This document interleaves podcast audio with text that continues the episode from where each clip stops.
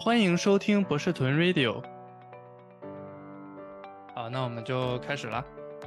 好的，各位听众朋友，大家好，欢迎来到本期博士屯 Radio。我们这一期的嘉宾是 David，我们先请他跟我们打一个招呼。嗨，大家好，我叫 David，呃，然后很荣幸今天能够参加这期播客，然后和大家分享一下我的经历。好的，欢迎 David。那我们首先先请 David 简单介绍一下自己的专业背景、求学经历、目前从事的行业和岗位。好，我的专业是呃 Double E 电子或者是电呃，在国内可能是电子电气工程。然后呢，我是呃在本科的时候是参加了一个二加二的项目，是两年在国内的一所二幺幺大学，然后两年在呃美国东部的一所 R1 的 University。然后，呃，本科毕业之后呢，然后去中西部的一所州立大学读了博士。博士之后，嗯，来湾区，来加州做了两年的 postdoc。然后现在在一家半导体公司做呃先进器件的研究工作，算是一名呃研究员，从事制备和器件研发测试的这些研究工作。好的，好的。那么我们先进入这个第一部分，就是关于一些学术方面的问题。第一个问题就是，你是我们这个节目的第一位美本毕业的嘉宾啊，可以简单请你介绍一下这段求学经历吗？像你刚才提到说是你参加了一个二加二的项目，可以简单的讲一讲这个的申请啊，或者说它的一些细节。对。就是呃，我们这个项目就是呃，入学之后，然后他会，这是相当于是呃国内的学校和美国学校一个合作的项目。觉得在那个时候会是有这种在国内有这种一种风潮，就是呃合作办学这种的一些机会。我们这是两年在国内从事前两年的这个本科学习，然后可以转到美国这边，然后继续从事呃第三年和第四年的学习。就是呃，我这个美本的经历，我大概讲一下。就是我感觉美本这边和国内有什么不不同，会有什么区别？对，呃，首先就是呃，我感觉美国这边就就我所在的学校来看，和我后面读博士来看，就是它的专业划分不是那么的细。就是在电气工程里面，它会有它从有一些偏计算机方向的。到电路，然后再到更基础的这些材料、物理方向，都会在这个都可能会出现在电气工程或者是 Double E 这个项目里面。然后呢，作为一名学生的话，在国内转专业可能是比较严苛的。然后在美国这边，其实呃，你可以随便的在系里面选课，甚至你可以选系外的课，这都是很很很简单和很被大家熟知的一个过程。所以说，你最后读出什么专业呃？最后你读的这个专业具体是什么专业？具体是什么方向？很大的一部分是你自己规划和决定的。对，就比如说，你看是 Double E，它其实后面出来的人，他可能是各个方向都有。所以这个是我觉得美国和中国这边主要的不同。然后呢，就是第二个就是科研的机会，因为我在国内可能也是因为只做了前两年。呃，没有接触太多的科研的这个机会。在美国这边的话，老板们还是教授们还是有很多这种需要本科生参与进来的一些项目，然后也有，同时学校也在提供和支持一些很多这种校内或者是跨学校之间的这种研究项目，来给本科生一些做科研的机会。所以它是有更多更成熟或更已经建立好的这种。科研的机会可以提供给本科生，这是我的呃一个感受。好的，这里面我想就是回应其中的一点，因为就是说你刚才提到，在国内，比如说转专业，或者说是转到相同的学院下不同的专业，或者说是转到其他的学院的完全不同的专业。就我个人的经验，因为我是在啊国内读的本科嘛。然后我知道国内的要求其实非常的严格，一般好像首先他得要求你的成绩要在你当下的这个专业要排到，比如说前百分之十、前百分之百分之五，然后你还要去看对面的那个学院愿不愿意接收你。就是相比于啊，就是美国这边比较灵活一点，就是国内这在转专业这方面是啊要求比较比较严苛的，可以说。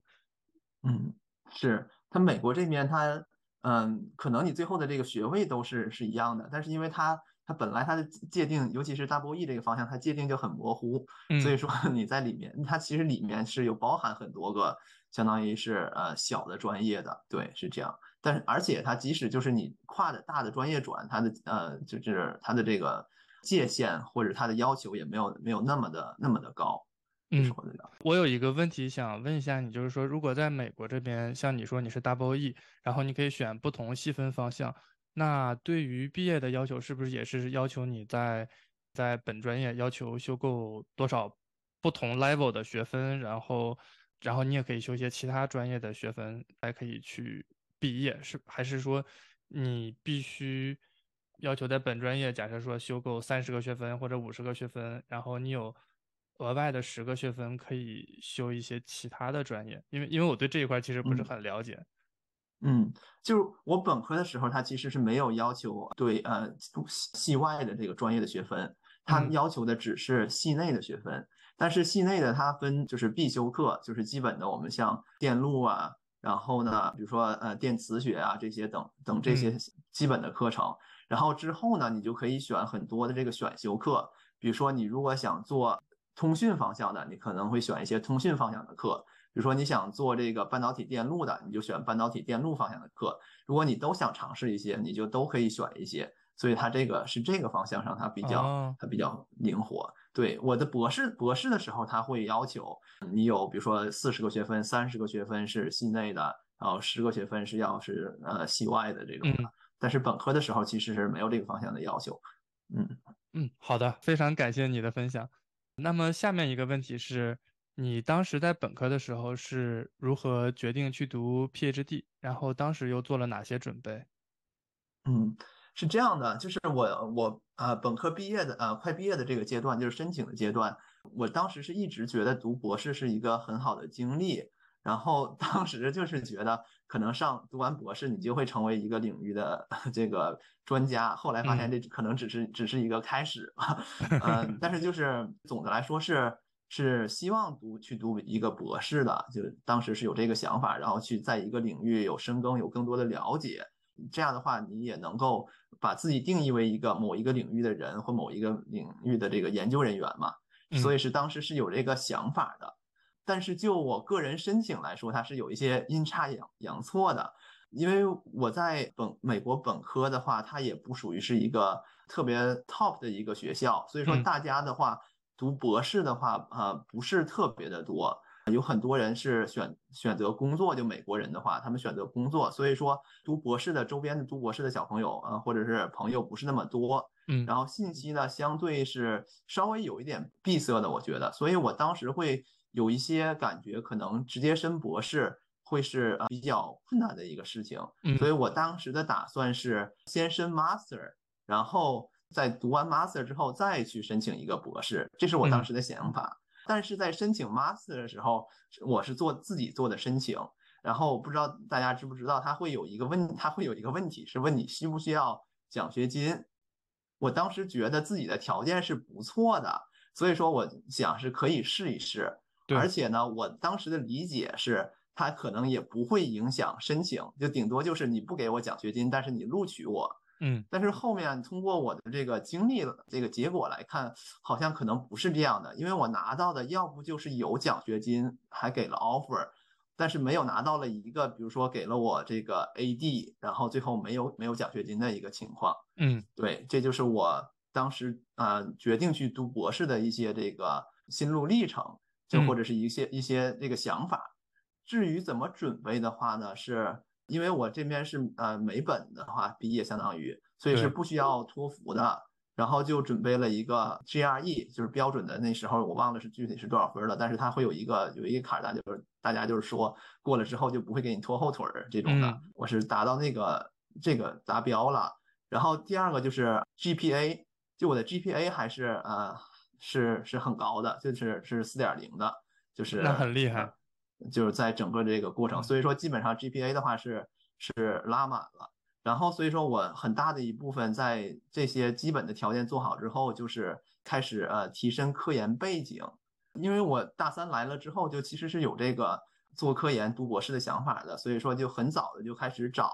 这些做科研的机会，嗯，然后嗯，正好我跟我相当于跟我一起来这个学校的，他有一个有一个新的 AP，就是助理教授，所以他来了之后，他也需要招人建立实验室，就会更容易进到他的实验室，所以我去他的实验室里面工作了不到两年，整体上工作不到两年，就在我实验申请之前，大概工作了一年半，在这个阶段就是发了一些文章，大概发了。嗯，有一篇可能有有一篇一作，然后还有四五篇的这些合作，就是 co-author 的文章。嗯嗯，然后那你这个科研方面这是非常的厉害，就是在本科的时候，因为你说你大约就是可能一年半的时间就做出了这么多的这个科研成果。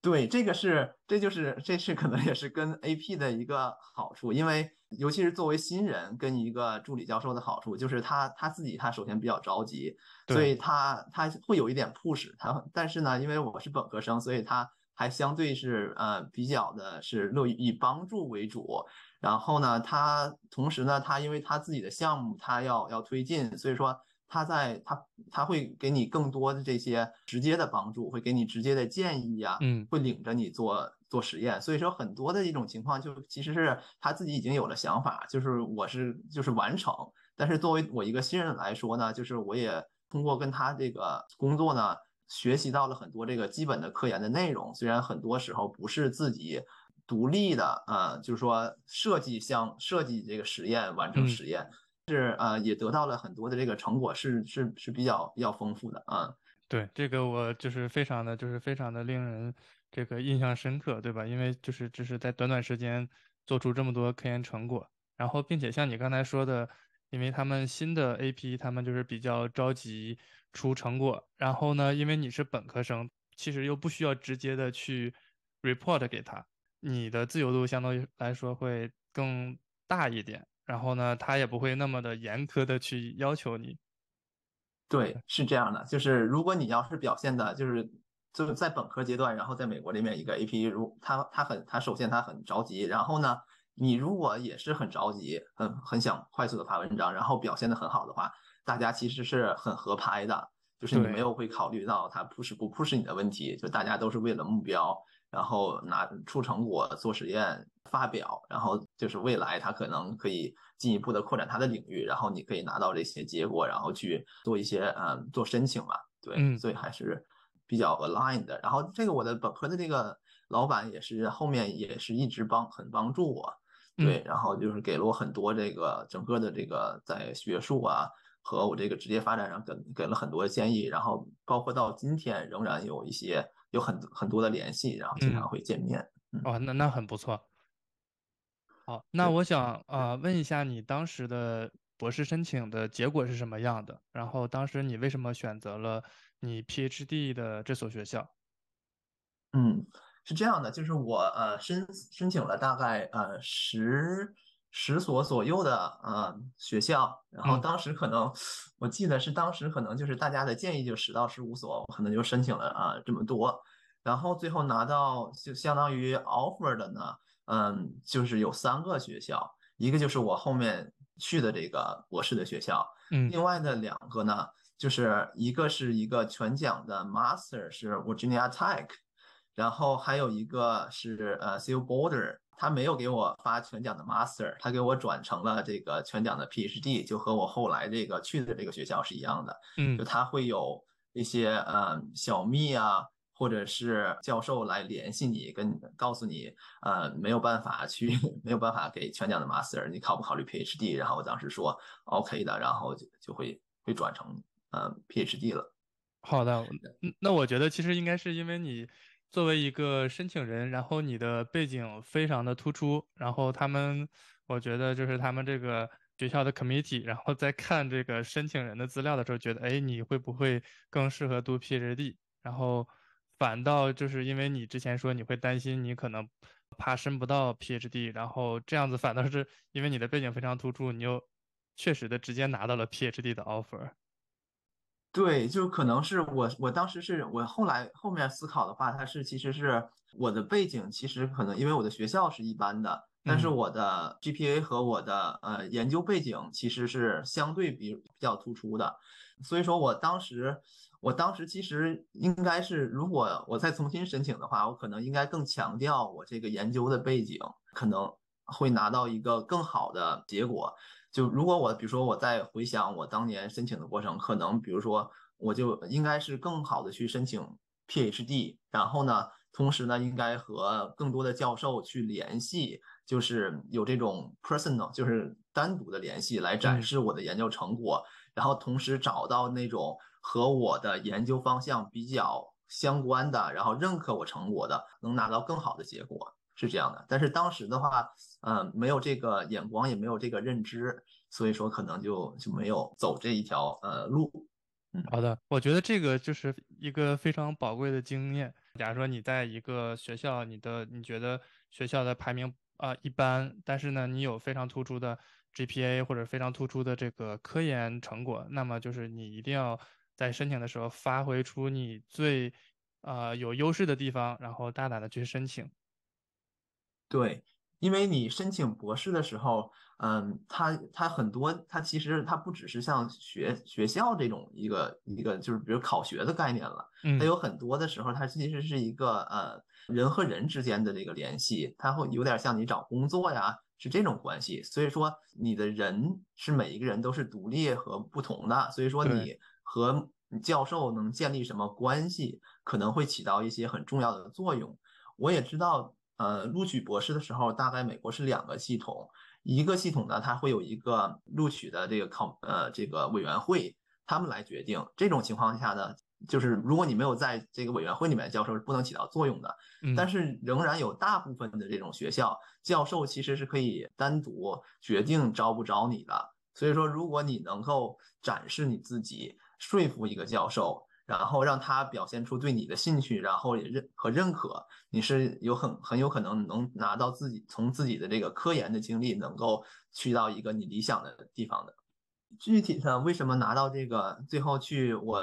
后面博士的这个 offer 是两个原因，就是呃一个呢是它是呃最早来的一个，就相当于是一个录取。嗯，然后所以说，就是从很早就开始进入我的这个视野，我就开始思考和家里和这个朋友来开始讨论这个问题。第二个问题就是，当时有教授，嗯，有一个教授单独联系我了，就是后来是我的导师。然后所以说我感觉到，就是说可能有更多的这种人和人，就是也同时也是你在选择学校嘛，就是我感觉到我被重视了，然后有更多人和人的这些这些关系。可能后来会有人说，如果这种有单独这个联系你的教授，这可能是一个是一个坑。但是当时的话呢，对我来说是是会，它是起到作用的，就是来说服我来去去他的组，去这个学学校是有是有一些作用的。而且他也帮我去申请了一个当时全系呃一年一个的这个一个奖学金一个 fellowship。然后当时这些原因加到一起，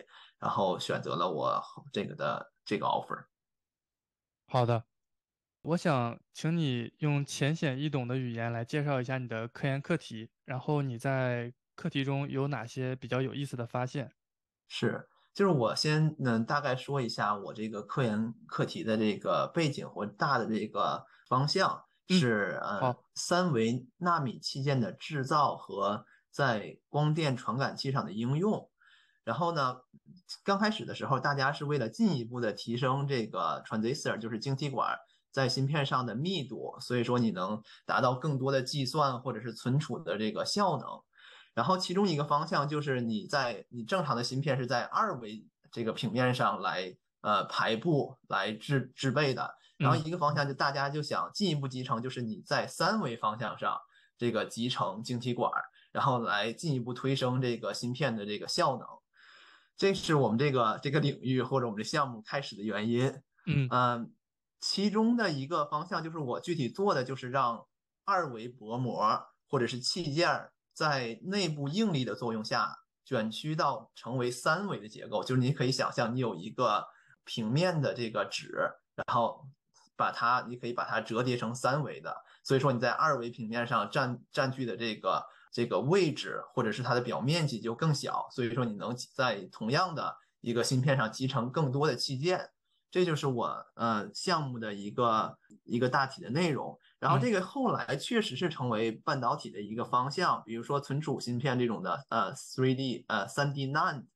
呃，但是他们选择了一个更呃更可靠的一个一个路径或者是科技路径，然后呃我们这个方向就没有再往这个方向上推动，所以说我的研究方向就开始就开始往三维的电子器件上和生物结构的结合。上来开始发展，因为你三维的这些结构和比如说你的细胞也是三维结构的，然后你的皮肤也是不平整的，它也是一个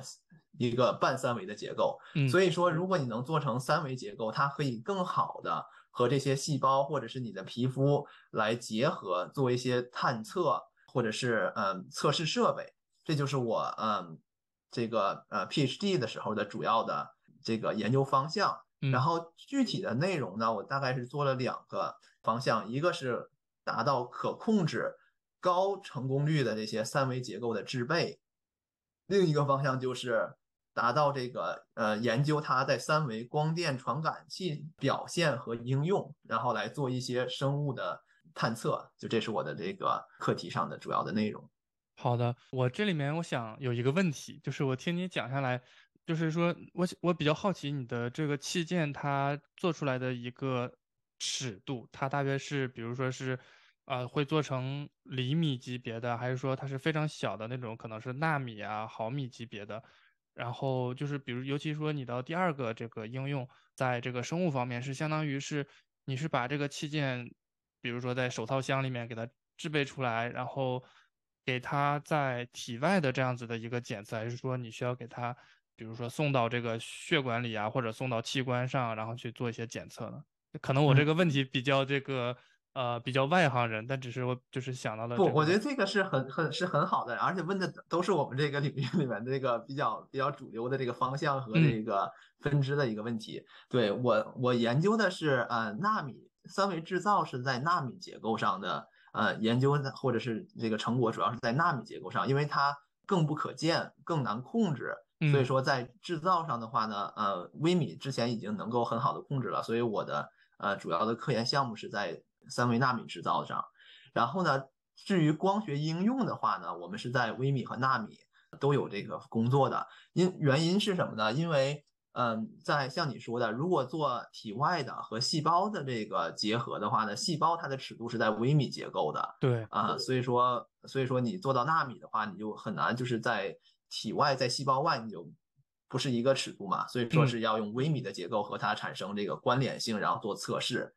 但是纳米三维纳米结构也是可以应用的，那就是像你说的，就是你需要是注射到比如说细胞里面，或者是你的血管里面，所以说这就是在体内的一个测试的成果或者一个器件是这样的。好的，我还有一个就是后续的一个问题，比如说你们把这个器件是通过这种注射到体内，然后你们会。通过比如说什么 CT 成像，还是说这个器件本身就可以跟一些检测设备会连接到一起？就我比较好奇，它到底是具体怎么样子运作的？就是当你给它假设说注入到体内之后，对，因为这个注入到体内那个方向不是我的这个不是我的研究项目，但是我可以大概的说一下，就是像你说的是对的，它它是它注射到体内之后，它会用呃 CD 成像或者是这种热成像。来测试、来追踪你这个三这个纳米结构和你这个细胞的这个变化，就是或者你这纳米结构对你细胞产生的变化，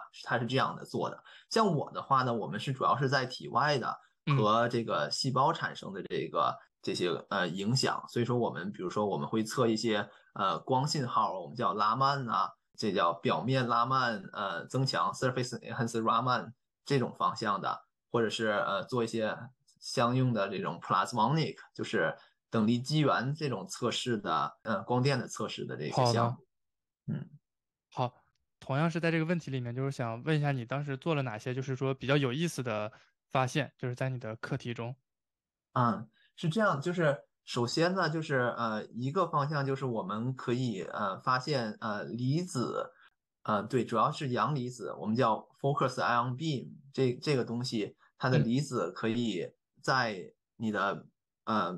薄膜上产生可控的可控的产生应力，当然这个薄膜它是一个悬悬空的或者是半悬空的，它底下是没有这个支撑的，所以说它在受到应力的时候，它会发生这个形形变。这个是我们呃一个主要的这个研究成果。然后呢，还有一个好处就是什么呢？是因为像这种嗯 ion 或 electron，就是电子或者是离子，是可以用来成像的，可以用来达到纳米甚至是更多的原子级别的这个成像的。所以这样的话，就是让你这个整个的制造过程呢可视化、可控化。这样的话就可以呃很大的提高你的这个呃成功率，就是我们叫 yield。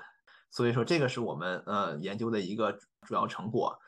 第二个就成果就是我们做了一种用通过这个方法可以做这种三 D 呃呃微流体或者是微米流体或者是纳纳米流体。同时呢，通过我们这种组装方式，它可以往上面加很多这些表面的功能性的结构或者是器件。嗯，然后这样的话可以做一个呃有功能的、有更多功能的微纳流体来做生物的这些探测。然后我们测了这个血红蛋白。嗯，它有一种病叫美这边叫 sickle cell disease，可能是这个异构性细胞贫血症。然后它主要就是呃不同的红这个细胞有不同的这个结构，然后你可以通过这种方式来探测出来，或者是更快的探测出来它的这个这个病。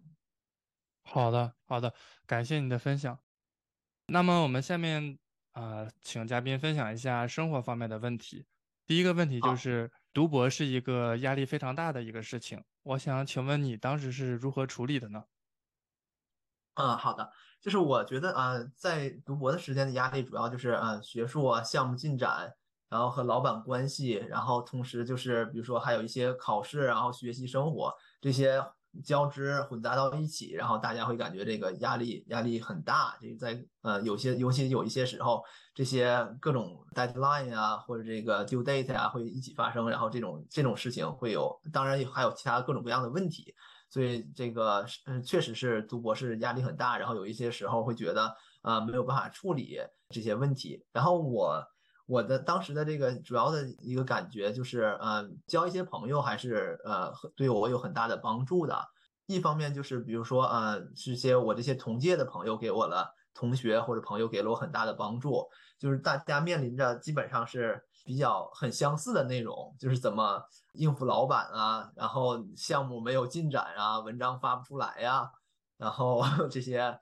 博士资格考或者是各种考试堆到一起，然后觉得没有时间啊，这种这种问题会会很多，然后但是大家都会有嗯相似的问题，所以说你就是有这些一些朋友，大家互相吐吐槽啊，交流一下这个经验啊，然后你会发现每个人都都面临差不多的问题，你并不是一个呃单独的个体，然后同时呢，你可能也能看到就是大家就是慢慢的通过一些努力啊和这些。呃，工作就都能够克服，所以也会给你建立建立信心。当时我们就是会有定期的，会有去有一些小的聚会啊，就比如说学校周边有那种呃小的这种呃运动酒吧 （sport bar），然后去看一些比赛，然后同时去大家做一个交流，就是呃更新一下自己的进展，面临的问题，互相提提建议。我觉得这个这对我来说是通过你的这个同龄人。是能够有很大帮助，帮你缓缓解压力。然后另一个方向就是，呃，尽量的去交一些更多、更 senior，就是比你更有经验、更有经历的这些朋友，嗯，师兄师姐、博后啊，你们组的博后啊，或者是你其他的一些。当然，我我后面和当时和自己的老板是很难成为朋友，但后面会成为朋友。就但是你如果能有机会。呃，之前的老板呐，或者是你有某些特别对口味、对口的老板呐，就是对口味的老板在本校的呀这些的，通过他们的这个交流也是很有帮助，甚至可能会有更有帮助，因为他们他们更有经验，就是你现在看到的问题，可能对他们来说他们都经历过。嗯，另一方面，他们可能他们经历过之后，他们可能会告诉你这些都都不是事儿，然后就是给你一些建议，采取一些什么什么措施啊。然后还会告诉你，呃，你未来会有更多更多的问题，这些这些是我觉得很有帮助的。就是我感觉，嗯，我很感激的，就是我们当时组里面有一个博后，然后我们的关系也也挺好的。然后他会就是通过他的博士生涯，呃，给我很很多建议。对，这就是我怎么处理压力呃的一个过程。好的，那么接下来我想问一下，就是你在读博期间最难熬的时期是怎么度过的呢？嗯，就是我觉得整个我这个回想这个博士生涯，可能比较难熬的这两个是两个阶段，一个是刚读博士，然后嗯，你还什么都还不太了解这读博的这个过程，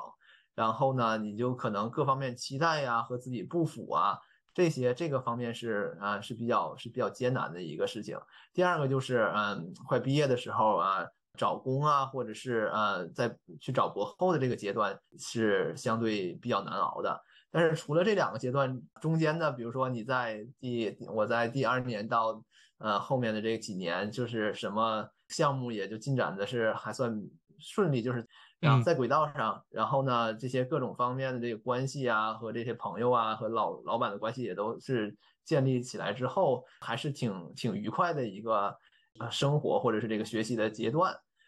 然后具体到我这个刚开始的这个呃最难熬的时候，应该还是还是刚开始读博。一方面呢，就是你急于的那证明自己，或者说是呃确立自己的这个项目，看到成果。同时呢，这也可能也是根于根据我本科的时候这个项目进展，因为老板帮助的过多，然后进展过快，有有有一些有一些问题，这个或者是导致的我这个刚开始的时候，呃，急于有一些成果，但是呢，同时呢，你又因为处于自己项目开始探索和立项的阶段，然后可能是前面都是一些试验呢，或者是你自己在。学习呀，在了解这个领域的时候，它的进展本来就很慢。就这两个到一起的时候呢，你就会比较难过。然后呢，呃，我当时呢可能会投入更多的时间去做科研。然后这个考到另一个问题就是呢，你同时你在前期你还要上课，还要参加这种博士资格考，准备这些考试的问题，所以弄到一起就感觉压力很大。然后可能，呃，很多事情都没有做到自己满意。然后这个是嗯比较比较难过的一个阶段，具体的话到我这个项目上来说，嗯，这是我主要的这个嗯压力或者是难熬的这个来源，就是老板刚开始给了一个一个项目，就我的项目是用用一种嗯制备方式叫离子刻蚀来做三维纳米结构，但是我们做了大概有呃呃快一年的时间都没有成果，然后都一直不成功，我们想要一个高的这种。呃，成功率和可可控性，但是因为它是纳米纳米级别，然后又不可视，然后是一个动态的过程，它就是很难很难达到这个目标嘛。然后所以就这个这个整个过程就是呃，老板也着急，然后你自己又看不到进展，然后又开始就开始有很多的焦虑和这个呃煎熬，然后你可能会开始你会有各种的问题出现嘛，然后。为了解决这个，当时我很很多的一个很好的一个建议，就是或者是很好的一个一个经历，就是和本科老板的这个学习过程中，感觉学习到的就是呃多读文章，然后多多对这个呃领域有所了解，然后是很有帮助的。然后当时学习了很多这整个的领域，然后同时和老板，也就是我博士的老板也有交流，就是看一下，就了解这整个这个项目的它的这个。目标是什么？是不是非得局限于用这某一项技术来来实现，还是说最后只要能达到高成功率就可以？在这个过程中，你慢慢的就会更了解这个项目的目标，然后你开始自己能够领导和掌握这个项目的时候，你就有了更了更多的主动性。就是后面最后的解决结果，就是我向这个我的博士的老板，就是呃提出了一个新的替代的方法，是大概看起来是可行的，能够实现这个。高高成功率的三维结构制造，然后我们这个经过一些测试和这交流之后，然后最后我们就放弃了之前的那个那个仪器，然后用了这个新的方向，然后达到这个项目的目标，然后最后做成功。就是这个这个是呃整个是一个解，当时我解决呃度过这个最难过的这个这个期间，然后当然这个中间有很多来自呃朋友啊家人的这些支持，然后就像之前说的各种的这种。吐槽，然后或者是嗯交流啊，然后这是帮助我呃度过了这这个阶段吧。好的，好的。那么下面一个问题，我想可以请你分享一下，在读博期间有没有哪些比较难忘的事情？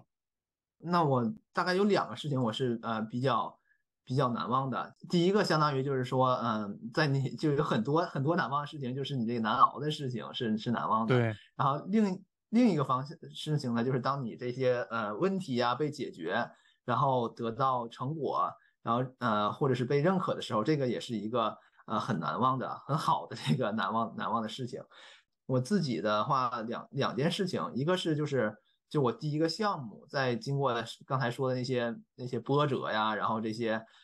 终于看到进展，然后最后发了第一篇文章的时候，是一个呃很难忘的事情。因为虽然本科的时间也发了文章，但是你很多的时候你是一个相当于是项目的工作人员，而在这个博士期间呢，你更多的就是掌掌握在这这个项目是你自己在掌握的，呃，你也参与了，就是我也参与了很多这个。这项目的立项其实在这个阶段，然后这个的话呢，最后看到结果，你更感觉到这是一个你自己的一个一个项目或者是一个经历被被呃完成了，然后同时也被这个业界认可了，然后最后发的文章也还还不错，然后老板也给全组呃发了这些呃祝贺的信，然后当时这个是一个很好的一个一个事情，呃，第二个呢就是。虽然我在 Double E，但是我们这个相当于是半导体材料啊相关的，所以我们会去参加一个叫材料研究年会的这么一个会。然后呢，它其中有一个叫 Graduate Student Award Competition，就是这种呃每年或者是每届有二三十个学生会入围去演讲评，然后评奖，然后会有一些这种呃活动。然后这个是我我也是呃记忆比较深刻的一个事情，因为是感觉是你。就是第一次的是融入了这个这个圈子，因为之前也参加这个会议啊，conference 啊，因为人人很多，你没有那么的呃被认可的，或者是你在这个圈子里面的感觉。然后这次感觉呢，你是呃在这个圈子里面是是呃被认可了，然后你是会有更深入的一些交流，然后和大家，然后这个是也是感觉是比较比较难忘的一个事情。好的，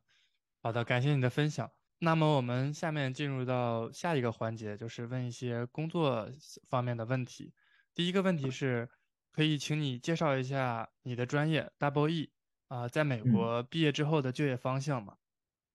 ？OK，好的，就是呃，Double E 整体的方向它是它是很广的，它从呃上游它可能就到这个就相它有的系叫 EX EECS，它是和 CS 相关的，然后它又到这个。电路啊，电路设计啊，然后或者是到在下，在这个更基础的，可能会是半导体材料啊、器件呐，甚至是这些物理啊方向，它都是涉猎的。所以说我可以大概的嗯介绍一下，就是它这个意义的方向。然后我认知的这个朋友，呃，从朋友的一些这个工作的方向，就是像嗯，我大概也看了一下，它这个现在的，比如说你看一个意义的系，它可能会有 AI 呀、machine learning 这些方向。还有一些这些控制系统啊，或者是呃，美国这边叫 communication，就是或者是呃通讯，嗯，或者是呃还有 signal processing 这个方向呢，大概它很多的很多的方向，它都很大家可能会去自己这个相关专业，或者是很有很还有一部分呃同学会进入这个科技大厂，嗯，然后呃能源也是 double E 的方向一个。有人去，会有人去，比如说电网相关，或者是呃电池制造啊这个方向的，会有这个方向的同学。然后一大部分呢是嗯呃集成电路，就像这种就是硬件大厂会有这种电路设计啊，大规模集成电路设计啊这些呃也是大家呃会去的。像我这个方向呢，更多的呃是比如说半导体呃器件呐，然后光学磁学。和纳米材料这个方向，那大家主要的这个去向就是半导体相关的半导体大厂啊，和呃半导体这种测试的这些呃这些 vendor，就是呃供应商，或者是还有一些比如说像 Apple、Google 这种的一些硬件的组，这是我我们这个我这个小方向大家主要的去向。然后还有一部分呢是会生物医疗公司会有做这个。呃，生物医疗器械的，就这些是是在工业方向的这整个的这个去向吧。好的，那听下来就是说，Double E 其实它在就是说就业方面，其实是一个非常呃广泛的一个就业方向。然后可能具体的你的工作内容会跟你在 PhD 期间所做的这个子方向是更相关一些的。对，就是看你看你自己的研究方向和你自己的这个选课呀。呃，如果你不读 PhD 的选课呀什么的，都会决定你最后你确确定你是某一个领域的人。所以说，在在在 WE 方向的同学，他会你你也是要计划好你自己想想从事某个领域，然后根据这个你自自己的目标来选课。所以说，这个也是你需要规划，或者是我呃我们需要规划或者是思考的一个事情。好的，呃，因为你刚才分享的主要都是说去业界去上班。那我想可以请你也补充一下，比如说去学校做 faculty，或者说去啊可能科研机构去做 research 这一方向的这个就业情况是什么样子的吗？好。就是是这样的，首先，如果你要是去做科研的话呢，或者是无论是嗯教职啊，还是说呃研究型的岗位，那肯定更看重的就是你在学校里面的科研的方向嘛，它就是你是一个更更专精的一个一个方向。所以说，呃，你研究什么方向，大体上来说，你是要在这个领域深耕，然后呢有一些这个成果的，然后这个就是这肯定就是你自己呃未来研究的主方向。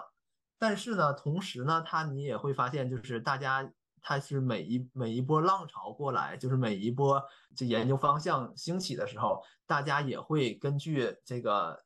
这个新兴的方向，因为这新来调整自己的科研的这个方向，因为这个新兴的方向往往意味着更多的资金和更可能更丰硕的成果，所以说大家呃会在自己的研究方向上会往这个方向上去靠。它不可能完全跳到一个新的方向，但是呢，你可能会通过你自己的方向往新的方向领域去发展，这也可能，这也可能就是这科研发展的一个方向嘛，就你可能会产生一个新的这个呃科科研项目或科研的领域，就比如说一个呃很明显的前前一段时间会发现的就是像大博 E 有很多做呃材料啊，做光电器件或者是半导体器件的，在 machine learning 就是机器学习学呃兴起之后。大家会用这些 machine learning 的这个技术来研究你的这个材料，或者是你的器件表现，或者是大家可能比如说有新的这种计算需求，大家会研究新的这些嗯材料或者是器件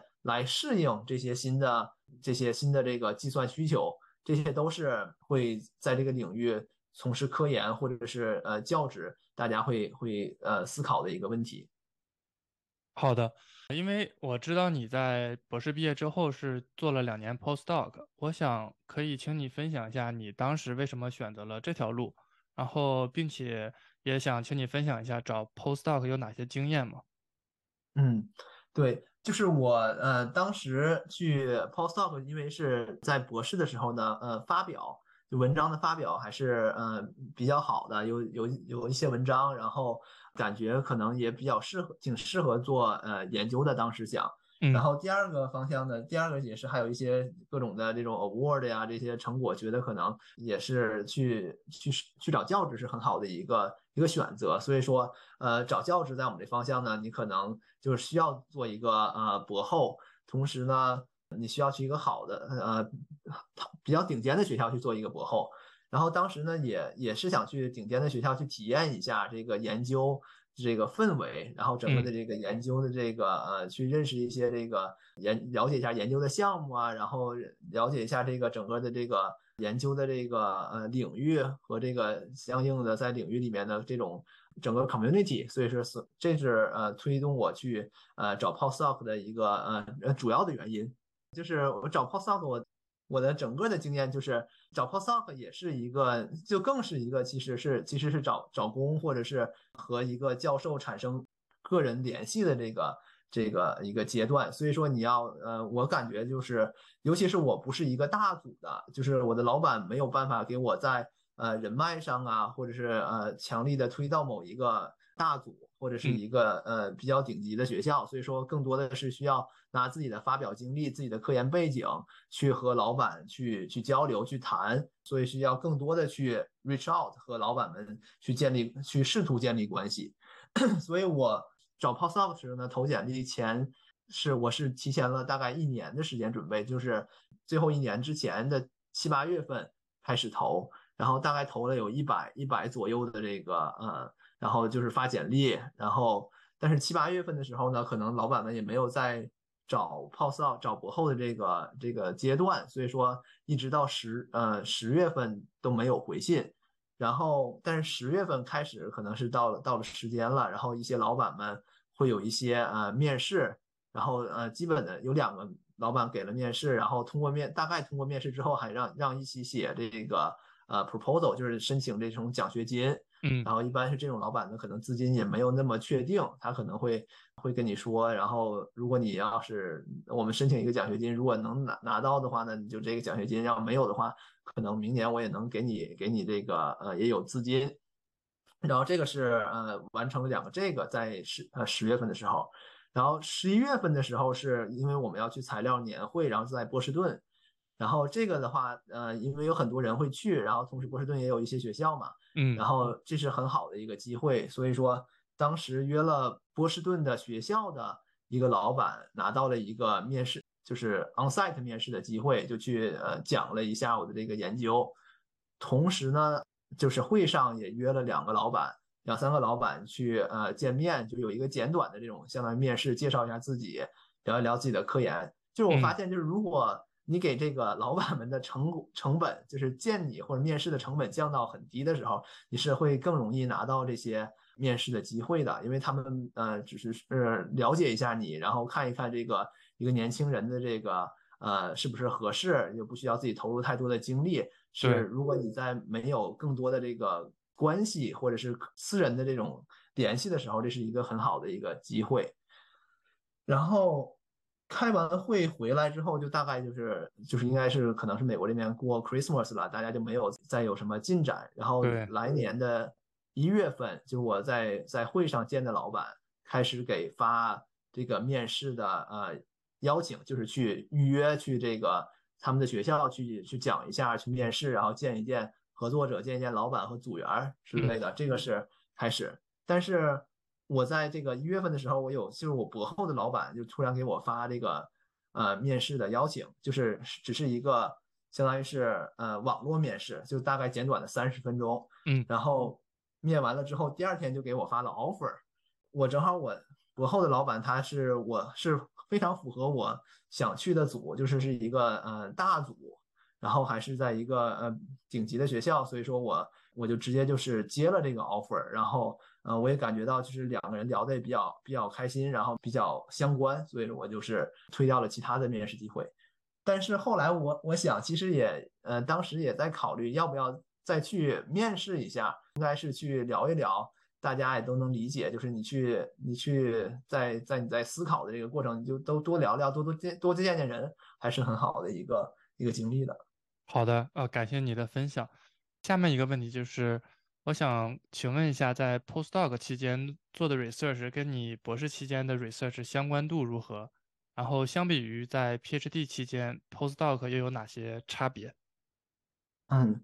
好的，就是项目的相关度上呢，它的基本上的这些 knowledge，就是你的知识啊，或者是基本上所需要的这些呃技能，呃是比较一脉相传的，就是像 tool 啊，或者像你基本的这些。呃，知识结构啊，是是能够很好的被应用到新的项目里面的。但是做的项目呢是有很大的这个差别的。比如说从呃这个 scale 上来说，原来是微纳米结构，现在可能到了原子结构，这个是这整个的整个是一个很大的一个跳跃。嗯，是这个是在这个项目上，但是也是一个读博后你想要有的一种变化，因为你想要有更多的这个呃你的经验，然后这样的话，如果你后面从事自己的教职的路程的话呢，你有呃不同的经验、不同的方向，你可以整合，然后可能激发出新的方向，这才是你未来你区别于你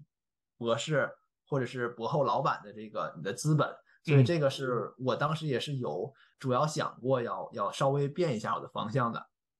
好的，嗯，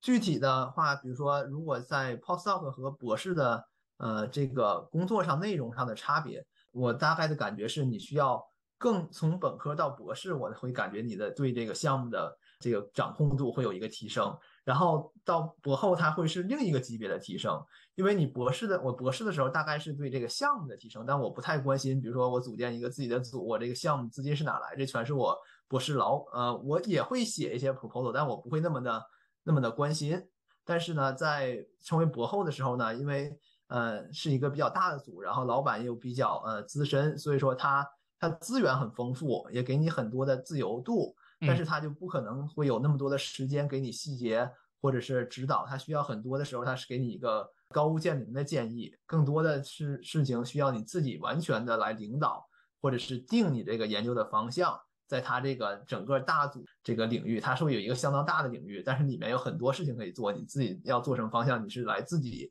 自己确定的。呃，这是研究方向，甚至比如说你自己的组建你的团队是需要有的，因为。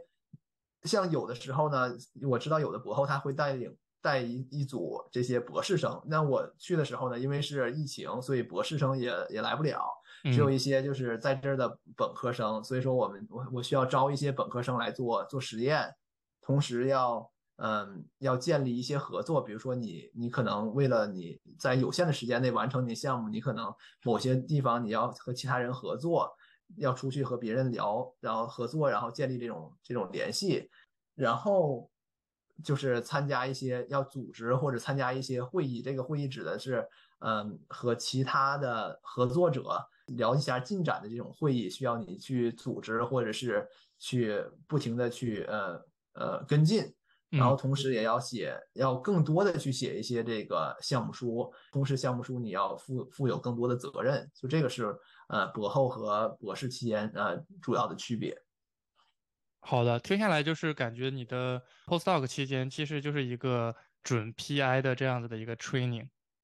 呃，是这样的，是在一部分一一部分来说是这样的。我也很感激我这个博后的老板给的这个机会，在尤其是在这种大组，他确实会给你一些呃让你试验，也是同时在试在训练你成为一个独立 PI。但是啊，而且呢，同时呢，他他又给给了你一层额外的保护，因为你作为一个独立 PI 的话，你可能你自己没有自己的这个信誉，或者是你这自己别人可能不那么认认可，或者是你的合作没有那么顺利，然后你的比如说给你发资金的这些呃机构没有那么的信任你，你可能会更更难以取得他们这个。资金，但是你在这个大组的时候呢，因为老板他的这个 reputation，他的信誉已经是建立很很好建立好的，所以说你有更多的这种合作的机会，整个平台也会也会更好。对，所以说整个是给你是给我这种作为一个 PI 的这个训练，同时呢还还给了很多的支持。好的，你在做了两年 postdoc 之后，然后呢目前是选择了去业界上班。我想问一下，你当时是如何做了这样子的一个选择？然后，并且当时为什么选择了目前的这家半导体公司？嗯，是这样，就是我在博后两年之后呢，呃，大概也是项目呢有一个阶段性进展，然后也发了一些文章，或者是已经准备开始发一些文章了，然后就大概跟老板聊了一下，他觉得是进入下一步的一个阶段，然后当时呢是主要呢，其实当时想想去呃是在申请一个呃教职。然后呢，同时呢，也也考虑了一些，也申申请了一些这些工业界的研究的岗位。在最后的一年的时候，申请教职的时候，呃，就相当于上了一下我们的 job market 嘛，然后面试了很很多地方，然后但是还是整体的话，还是竞争很激烈的。然后最后是有一个排名一般的这个 R one 的这个学校。然后当时，但是问呃，主要的一个问题是，当时是在一个呃 college town，是在一个 small town。然后考虑到未来这个生活和这个孩子，因为我们当时也是准备在生小孩儿，然后孩子的这个教育的问题，然后后来决定就是就没有再考虑这个这个机会。然后从在这个时候呢，正好我在这个半导体公司的这个有一个研究的岗位，然后感觉也也还能继续做一些研究，然后和自己的。呃，方向也比较相关，然后就选择了去去这个职位。好的，可以请你简单介绍一下你目前的这个岗位和工作内容吗？然后另一个问题就是说，相比于在学术界做科研，在公司做科研有哪些差别？嗯，是，就我大我只只能大概的说一下我们这个研究的这个内容，但是不能有太多具体的这个信息。就大概我们属于是半导体器件的这个呃。相当于是一个这个公司的研究研究机构吧。然后主要负责是呃，就是比如说我们这个领域呃新一代的或者是可能这种器件或者结构的一个探索和研究的这些，做一些前瞻性的这个调研和这个研究的工作。然后如果要是能够有好的结果呢，它可能会呃下一步进入到我们叫 R&D，就是研发的这个就是。就是制制成研发的这个阶段，然后才会进入这个呃制造的这个阶段。所以说我们是这样的一个一个组，然后是有很多的是和学术相关比较比较多的这种呃了解呃前沿方向，然后做一些研究内容。然后呃就是这种呃公司的研究岗位和学术界的比研究岗位，它的差别还是呃一方面它是有一些相关性的，因为你也会做一些也会做研究。然后也有发文章，也了解这个前沿的东西，但是呢，同时它会有很也会有很大的区别。首先一个就是你的资金的来源，是你对谁负责的这个问题。学校的话呢，教授一般我们就来说教授吧，就是说教授你肯定是跟博后是有很大的区别了。就是教授的话，他是呃你是要对你这个给你发资金的这种呃叫 funding agent 来负责的，但是呢。教授会有更大的这个尺度，你可以换你的这个 funding agent，就是你可以你可以选择不一样的这个不同的这个资金的来源啊，资金的项目。但是公司呢，你的研究是必须和公司的大方向所符合的，嗯，所以你不可能就是完全跳脱公司的这个它的这个计划和未来的发展方向。所以这样的话呢，你的相对的自由度也会差一点。第二个呢，就是这是好也是不好的方向，就是一般公司的研究呢，它的资金会呃，如果你在一个公司的这个研究方向上，或者它的未来的计划上，你的资金是相对很充裕的，在经济环境比较好的情况下，嗯，所以说你一般会有很多的这个资源会会更多，然后你的知识会更多，就是说它的另一个方面就是它一般是一个大团队的，我是会比学术界更大的一个组在一个项目上，嗯，然后所以说你。刚开始的时候可能会只能做相对小的一个方向，你如果要是比如说去当教授的话呢，你马上就会成为这个你这个项组的完全的领导，就相当于你成为一个 startup 的 CEO，然后你来指导所有的事情。但是你在一个呃研究团队的话呢，你可能在某一个小方向上，你会是一个你能够呃领导这个小的方向，但是整个的话呢，你会还会会上面有很多的组织架构，你需要这个向上汇报，然后你或者需要很多的成长，你才能成为这整个大的项目呃方向的这个领导。就是公司的好的方向呢，一般是资源会可能会更丰富，然后呢，如果你如果做成的话，你可能跟应用结合的更紧密一点，就是在应用层面，你可能会有更广泛的这个应用，或者是更顺利或更更好的这看到你自己的研究成果被应用到某一个某一个领域。嗯，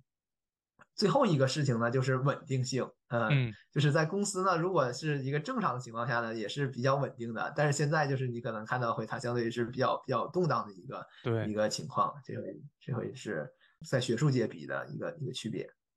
好的，好，那下面一个问题就是说，因为我因为你刚才提提到了，就是说这个经济环境啊，还有说就是说波动性，因为就是在过去几个月，你因为在湾区，所以说尤其是很多这个科技行业，包括半导体行业，都出现了不同程度的 lay off。我想问一下，你作为这个从业者，你有哪些感受和看法？嗯，是现在确实是，嗯，一个整个领整个呃科技行业都是属于一个偏寒冬的一个地方，嗯，然后呢，呃，半导体行业呢，现在确实也是疫情的时候，因为芯片短缺，所以它有迎迎来了一波发展，然后现在肯定是一个，呃，本身它就是在它自己行业半导体行业有很多的周期性嘛，周期的低谷，然后叠加上了这个整个大经济的低谷，确实现在是处于一个比较艰难的时刻，然后呢。像我们公司呢，现在是没有还没有被没有裁员，但是我知道有一些公司会已经有这些呃裁员，或者是已经结束了裁员。但是现在呢，在整个的领域呢，大家都是呃有可能会裁员，就随时可能发生，这个是确实是现在这个整个的一个一个问题。对，但是同时呢，它如果首先还是和你和公司的这个。你在公司的一个价值嘛，就是如果你的你的项目呢是和公司的这个呃未来发展方向紧密结合的，那你的这个被裁员的话概率是会小很多的。然后同时你的表现还还不错的话，你被裁裁员的概率会很小很多。对，好的好的，感谢您的分享。下面我们进入到我们这个节目的保留问题环节。第一个问题就是想请嘉宾对未来想要在 Double E 方向读博的同学有哪些建议？呃，首先我感觉就是，如果你要是想在 Double E 方向读博的话呢，就是要第一个要要很好的明确自己的你自己需要想从事的是领域和你未来发展发展方向。嗯，然后比如说发展方向，同时也包括你是想做教职还是做工业界，对吧？这个这个方向，它每一个。每因为 W E 里面有太多的太多的呃内容或太多的这个方向的话，你需要明确自己是在哪一个 track 上，你玩的是哪一个游戏，这个无论是你的职业发展还是你的求学的这个规划，都会有很好的帮助。就是说，呃，我我思考自己这个整个这个之前这个学博士生涯的时候，感觉如果要是有更多的，比如说我现在再去做，我可能会会做得更好。因为我有更多的这个经验和更多的这个更深的理解对这个方向。有的时候我们说，嗯，就是你的人生很多的时候，它是一个你选择的一个一个结果。这我在某些方面是是很同意的。但是同时，你不是每一次选择都是幸运造成的，而是说你对这个你的领域或者你自己的这个这个方向的一个一个了解，或者对整个这个世世世界的这个认知，你认知的有多深刻。呃，你你的选择就可能会多靠谱，就是你可能某某一次选择是凭运气，但是你一次一次的选择，就是还是要你对对整个的这个你的理解和你的你的这个呃你的见闻的一个体现。所以我的我的建议就是，呃，更多的去了解你自己想要做的事情，然后确认，然后再做做一下规划。好的，非常宝贵的分享。我听下来就是说，在。决定去读博之前，然后要对自己整个未来的职业发展，然后或者说包括想要从事的具体的方向，都要有一个更深的认知，然后再去做这个决定。对，就是是，当然你在你的读的过程中，肯定是你还是可以随时可以调整的嘛。但是你是越早的明确，越早的了解，越充分，我觉得是越好的。好的，好的，非常感谢。那么下一个问题就是。啊，想问你在读博啊，或者说是你现在在工作期间，是如何平衡好自己的个人生活？嗯，对，就是呃，博士期间呢，就是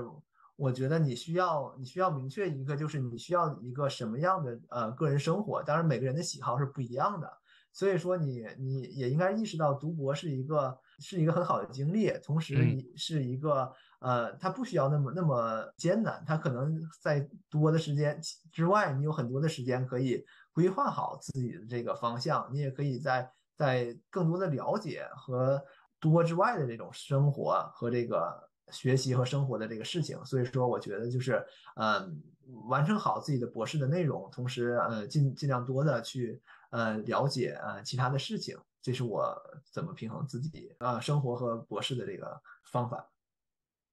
好的，那就是在工作期间，就是说你你觉得会有一些什么差别吗？呃，对，呃，